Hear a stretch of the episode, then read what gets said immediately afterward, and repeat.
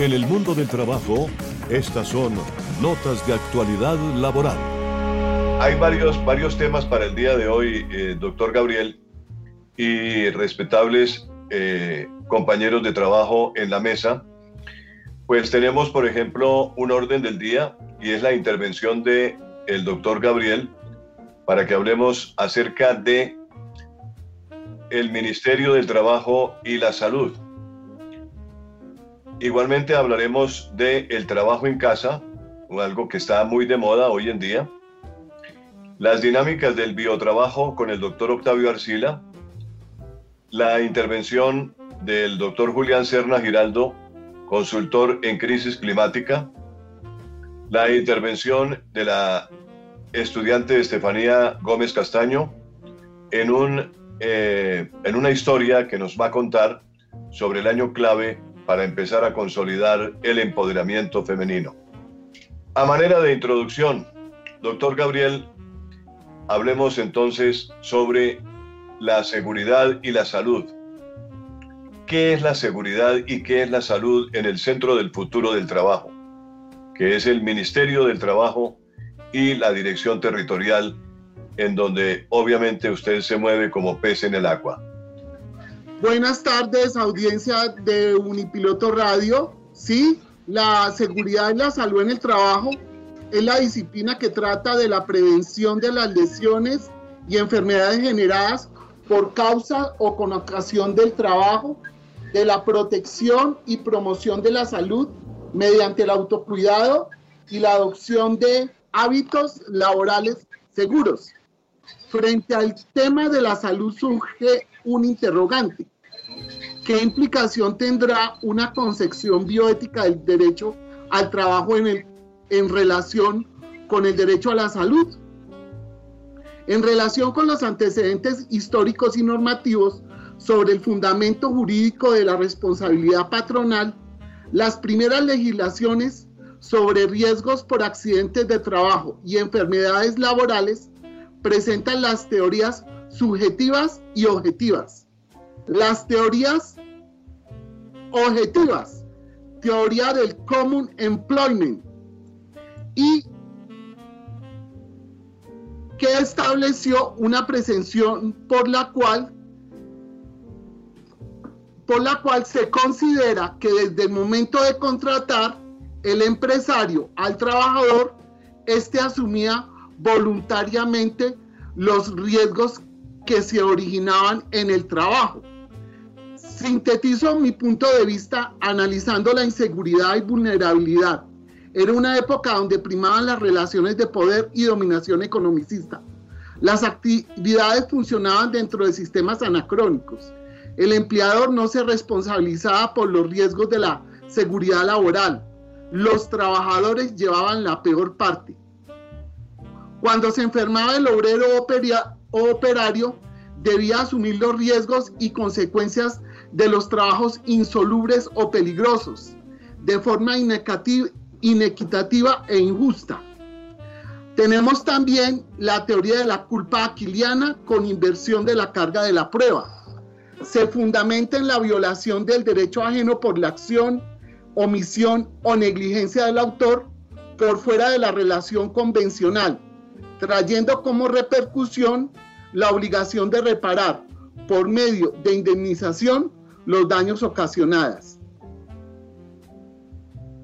Lex Aquilia, traducible al castellano no como ley Aquilia, era la lex, ley del derecho romano, que establecía una indemnización a los propietarios de los bienes lesionados por culpa de alguien.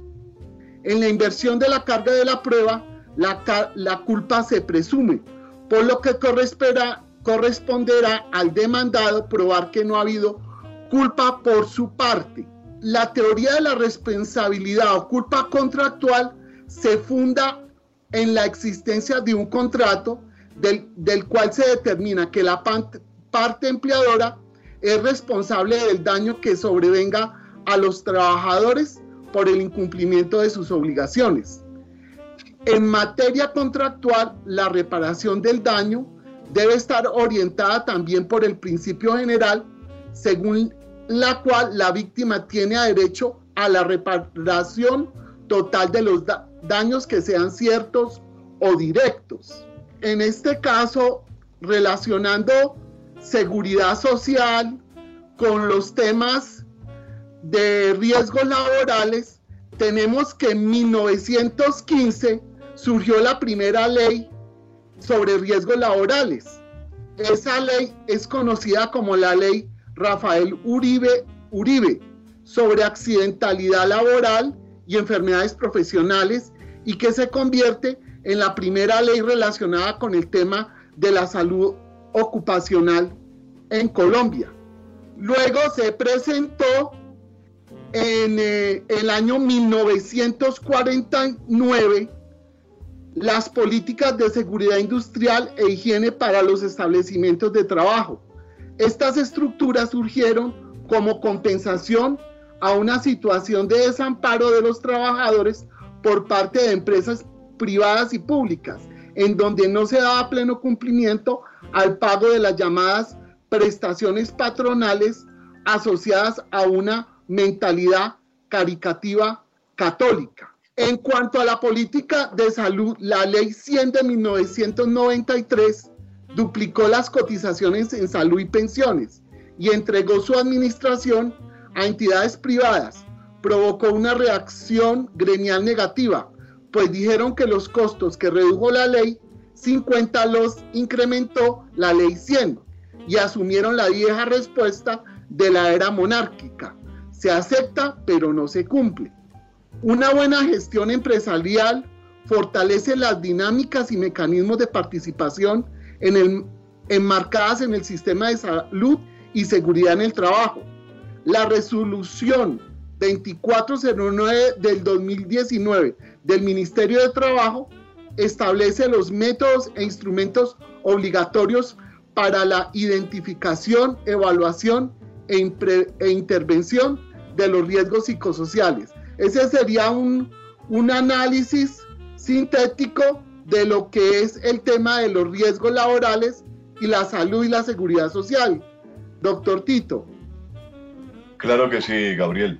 Mira, eh, hay otra cosa importante en relación con ese tema, eh, es si se puede hablar de un diseño de las tareas que favorezcan un trabajo más saludable, la promoción de la salud, la aplicación de las prácticas organizativas superiores para mejorar la seguridad, la salud y el bienestar de los trabajadores, ¿no?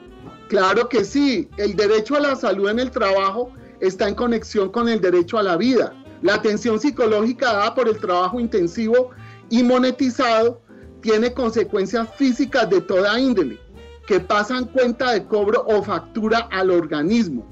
El remiendo, el remedio, empieza por la propia persona, al regularse laboralmente y no caer en excesos, saber pedir ayuda, ejercer el derecho al trabajo, es hacerlo en condiciones saludables para garantizar la vida. Sin salud no hay posibilidades de salir adelante. Es el bien más preciado. Cuando un trabajador no tiene acceso a los servicios de salud o EPS por no tener empleo fijo, queda desprotegido. En la práctica, por asuntos culturales, las personas tienen malos hábitos alimenticios, consumo excesivo de azúcar e hidratos.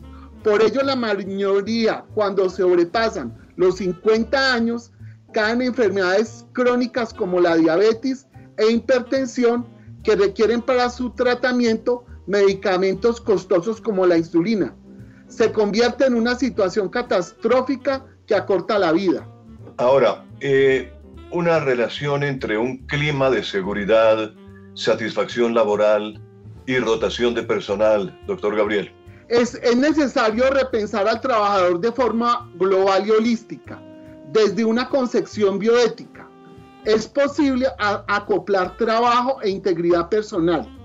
Lo mínimo que aspira un trabajador es que su actividad no deteriore su salud. Hay un desgaste natural al laboral que no puede acrecentarse por carecer de higiene mental como física en su trabajo. Es un deber contractual propiciar condiciones de gestiones dignas y minimizar todo tipo de riesgo.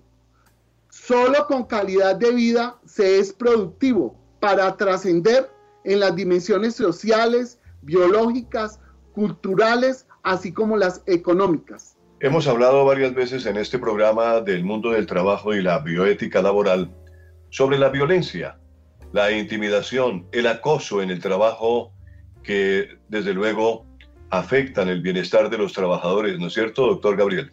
Sí, en ese sentido la teoría de la responsabilidad o culpa contractual es una fuente de interpretación jurisprudencial que aporta valiosos elementos conceptuales de presunción de responsabilidad del empleador a favor del trabajador y que equilibra la relación obrero-patronal. Lo anterior es particularmente útil para comprender los nuevos riesgos y peligros para la salud de las actividades laborales emergentes en ambientes tecnológicos y que tienden a soslayarse ya que sus efectos son ambiguos, intempestivos, volátiles y a veces indetectables, pero que pueden terminar afectando la vida y bienestar por ser mecánicos, monótonos y repetitivos. Doctor Gabriel, estamos en el mundo del trabajo y la bioética laboral aquí en Unipiloto Radio Online.